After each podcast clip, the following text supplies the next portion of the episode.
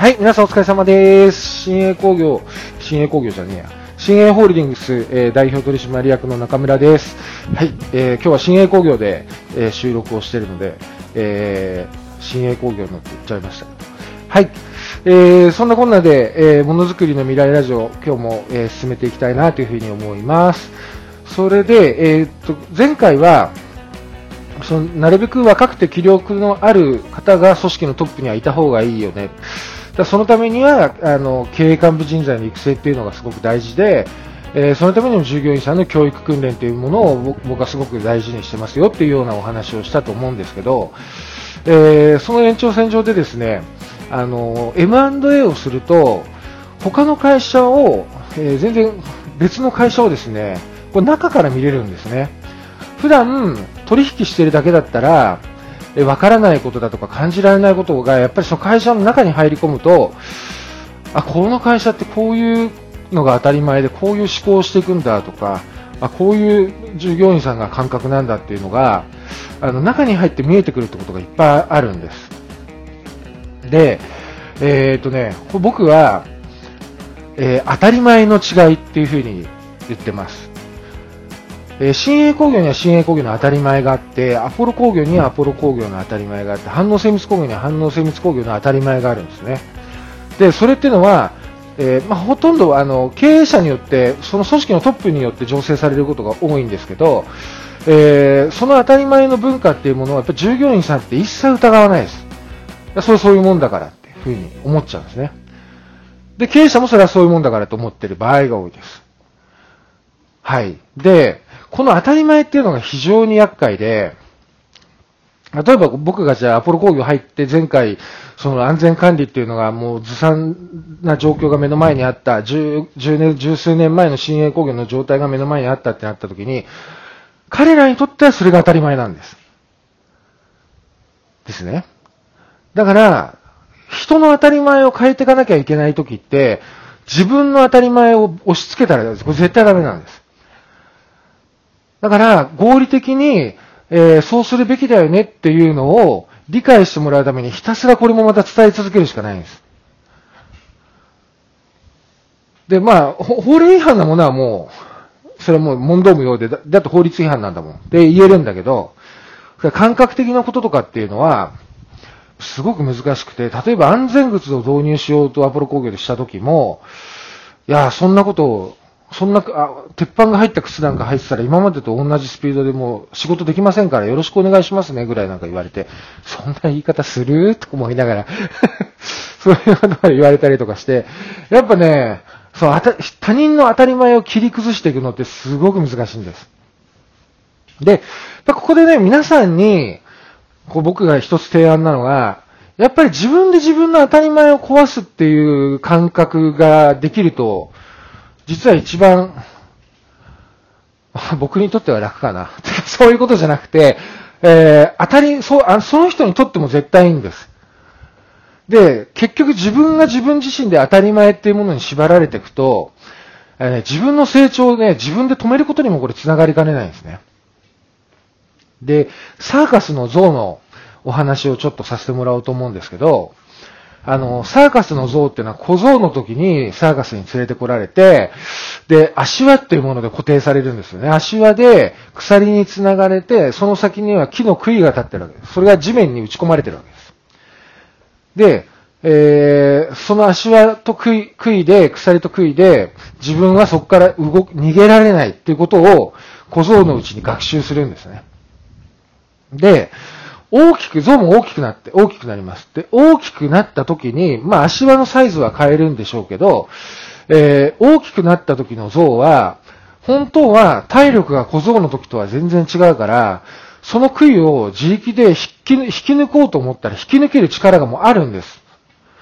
だけど小象の時に、えー経験した、学んじゃった、ここからは逃げられないっていう経験が、それがその小象の当たり前なんです。象の当たり前なんですね。でそこから逃げられないっていう経験が、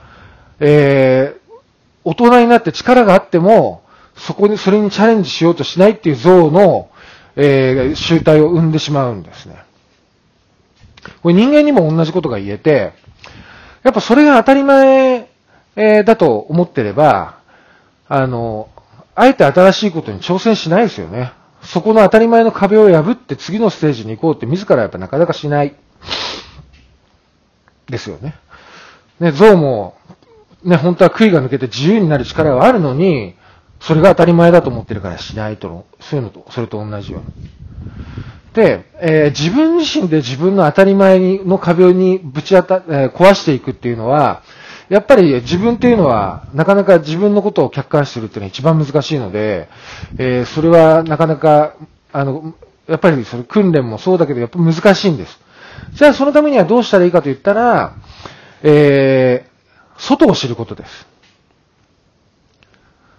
で、今、新鋭工業とアポロ工業で、えー、吉川のサイエンスグループコンサルっていうものを参加してもらって、あれ実はもうずっと前から僕やりたかったんです。で、あれのいいところは、まず従業員さんが発表する、人の前で喋る訓練ができるっていうのも一つだけど、あと従業員さんが主体になってやっていくっていうのも一つだけど、皆さん、よその会社さんの工場を見に行きますよね。そうなった時に、えー、よその会社にはよその会社の当たり前がやっぱりあるわけですよ。ってなった時に、そのよその会社の当たり前に触れるっていう、触れる機会を得るってことが非常にこれ貴重なんです。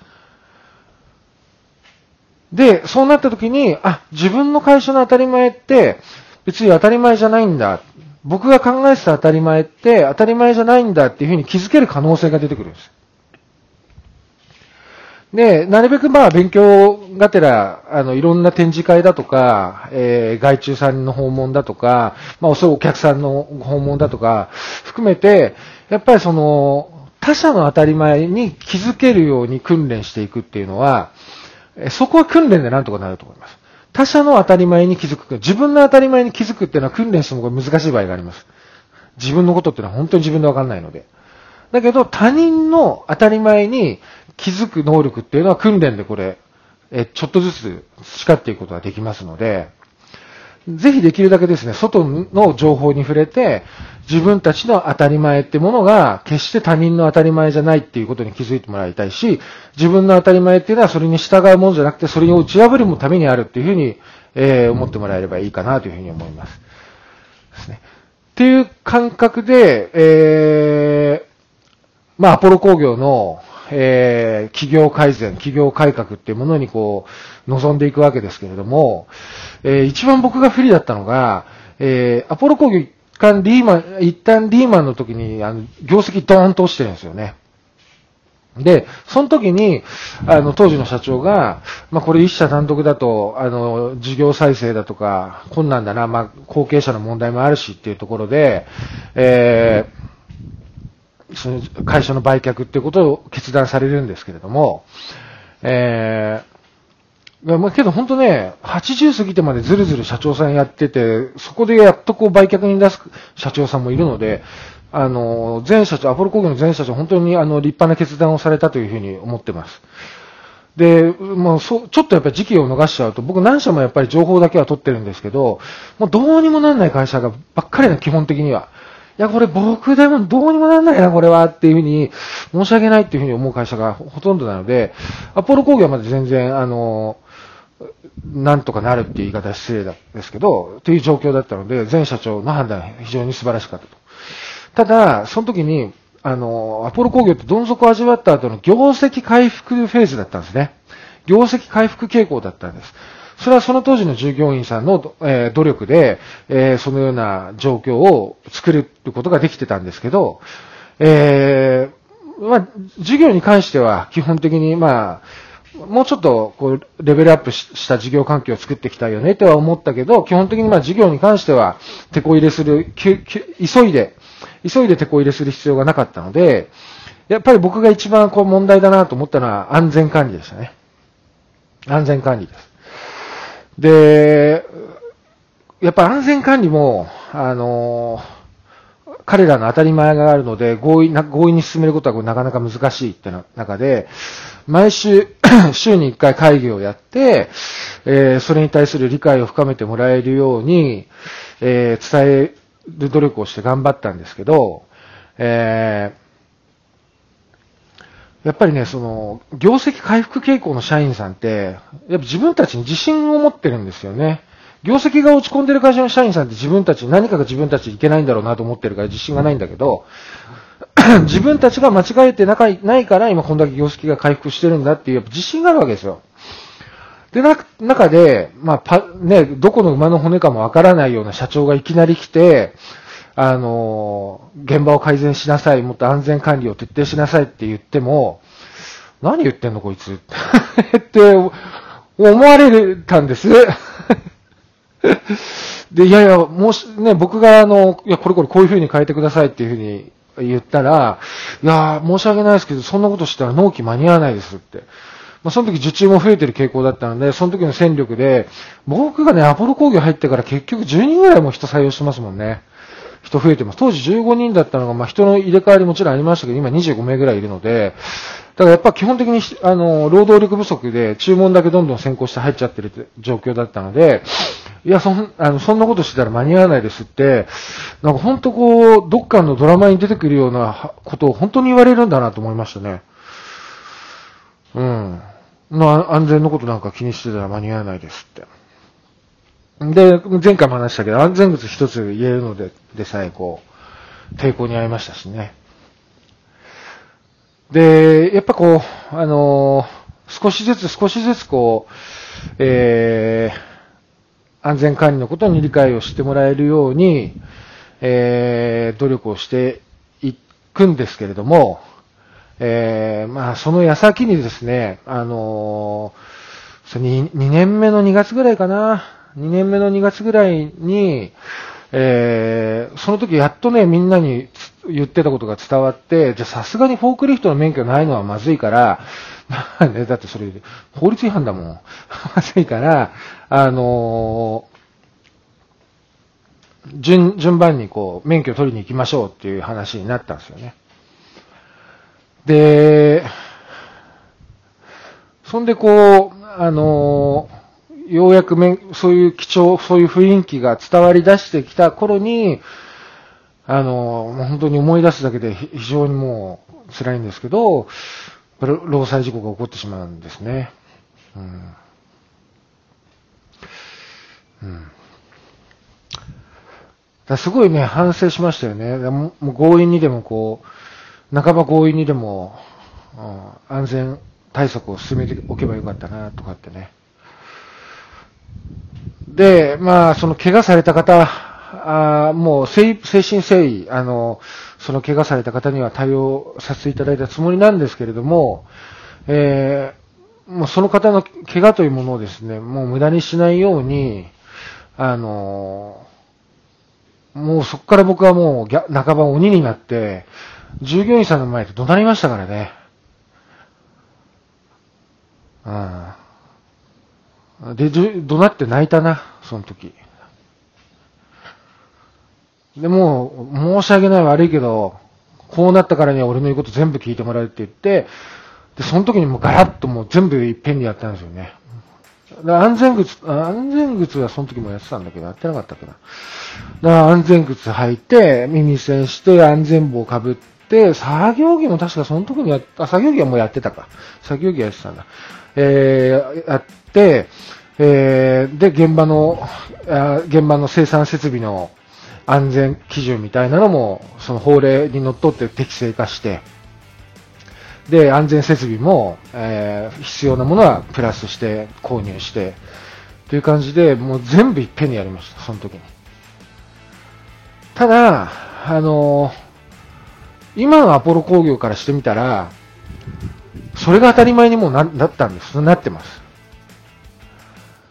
まあ当時、まあほんね、アポロ工業その時を知ってる方からしてみたら、いや当時の状況はひどかったよね って、安全管理に関してですね。ひどかったよねっていうふうに言うかもしれないけど、人間の当たり前って、えー、やっぱりね、変えるのは難しいんだけど、一回変わっちゃえば、もうそれがね、自然と当たり前になって、いや、昔よくあんなでやってたよねっていうふうに、昔の当たり前を簡単にこう、否定できるぐらいにね、変われるんですよ。で、やっぱりその当たり前をいかにこう、破ることが難しいか。で、破ることができて定着しさえすればこっちのもんってことですよね。で、やっぱり当たり前の戦い、そうこう M&A やって他の会社さんのなを中から見るようになってすごくやっぱ余計気づくようになりましたね。だからまあ CN ホールディングスの従業員さんの皆さんも、